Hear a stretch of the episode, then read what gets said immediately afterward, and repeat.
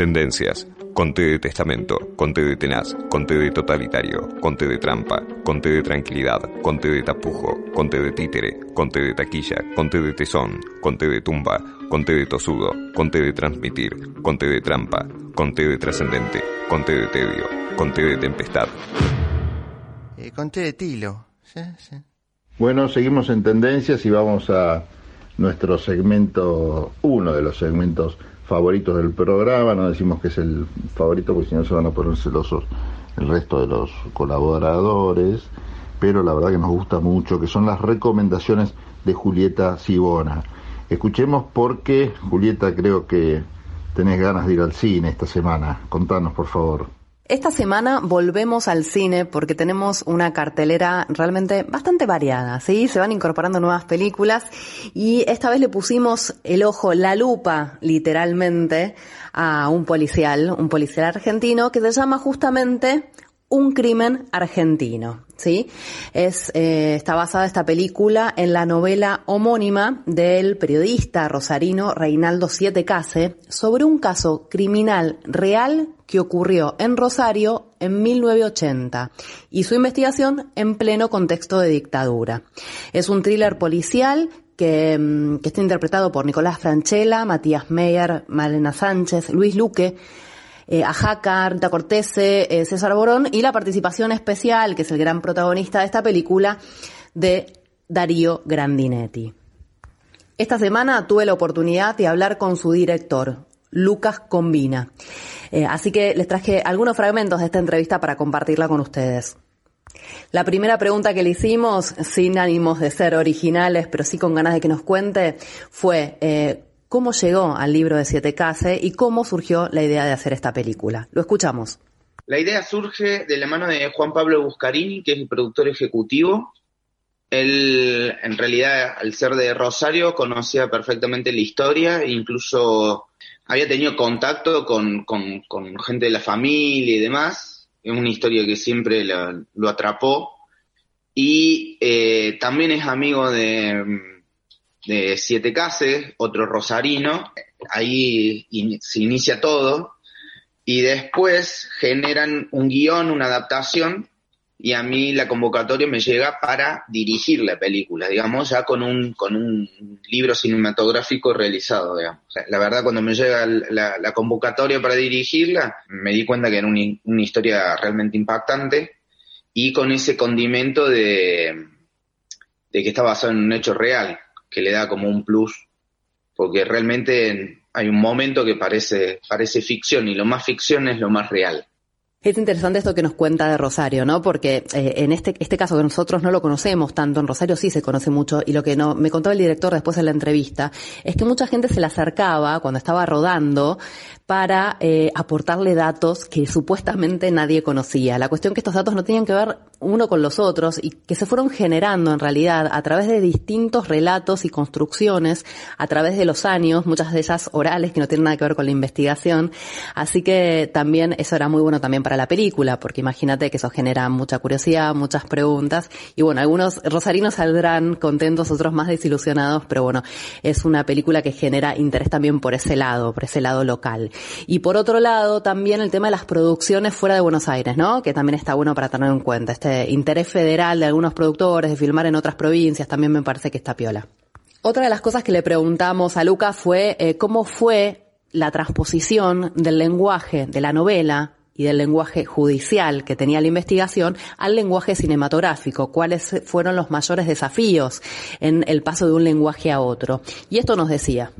La, la novela a mí, en primer lugar, me sirvió mucho para la construcción del personaje, del, de- del personaje principal, de uno de los personajes principales o de los personajes principales. Si bien la novela retrata un pasado, es como más biográfica del, personaje, el, el guion se centra más en el caso. Y el desafío era, por un lado, darle credibilidad al caso policial, por otro lado, generar una película de género thriller policial intrigante y por otro lado, tener la posibilidad de, ad- de adaptación a una época que, por lo menos por los argentinos, es conocida y, hay registro, y por los, incluso por los rosarinos hay registro de su ciudad, hay memoria, entonces es como, como eso, esos aspectos, digamos, tenemos la, historia real, el, la película, digamos, el género y la época, muy marcada en nuestra historia, pero a la vez es una época, si bien la película no habla, no es sobre la historia de la dictadura, para nada, pero sí es, eh, tiene, tiene un contexto que atraviesa la historia, digamos. Y, y la, historia no hubiese sucedido así sin ese contexto. Quizás en otro contexto eh, la historia hubiese sido diferente, obviamente. Entonces el desafío era poder tener por lo menos esos tres puntos que, que, de alguna forma se conecten y, y se transmitan en la película. Estábamos escuchando a Lucas Combina, el director de Un crimen argentino, que se estrena este jueves en salas, este jueves 25 de agosto. Y probablemente después pase a HBO Max, que es una de las plataformas que presenta también la película. Y hablando de plataformas, antes de terminar, le hicimos una pregunta, me parece muy atinada, porque nos preguntábamos un poco si este hambre de true crimes que tienen las plataformas, este interés en, en estos crímenes reales, no genera quizás un renovado interés por parte de los realizadores y de los espectadores en el policial nacional, sobre todo. Lo escuchamos.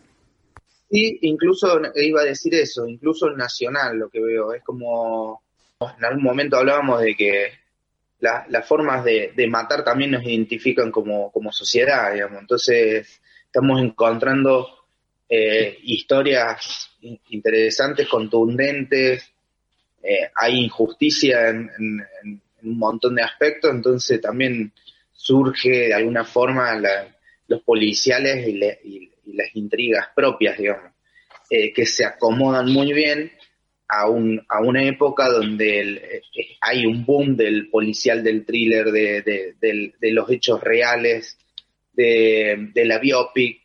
Hay digamos, un, interés por ese cine y creo que en Argentina está, está, sucediendo que estamos encontrando nuestros propios, nuestras propias historias. Eh, está buenísimo para el que le gusta, obviamente, ese, ese tipo de cine. Y sí, como nos contaba recién Lucas Combina, el director de Un Crimen Argentino, está buenísimo encontrar nuestras propias historias y yo le agregaría también, también nuestras formas de contarlas. ¿Sí? Pero bueno, se vienen, se, vienen épocas interesantes para, para el cine argentino, por lo menos parecería haber una renovación, así que estaremos atentos por ese lado también. Por supuesto, hablamos un montón de cosas en esta entrevista. Si quieren, pueden leerla en una nota que escribí para la revista Escribiendo Cine, escribiendocine.com. Ahí van a poder eh, acceder, aparte de esta conversación que quería compartirla especialmente con ustedes acá en Tendencias. Y si les parece, bueno, ya nos reencontramos la próxima semana. Un beso Pablo, un beso José Venturini y a todos por allá. Eh, y bueno, recuerden, Un Crimen Argentino se estrena este jueves en salas. Un beso grande, chao, chao.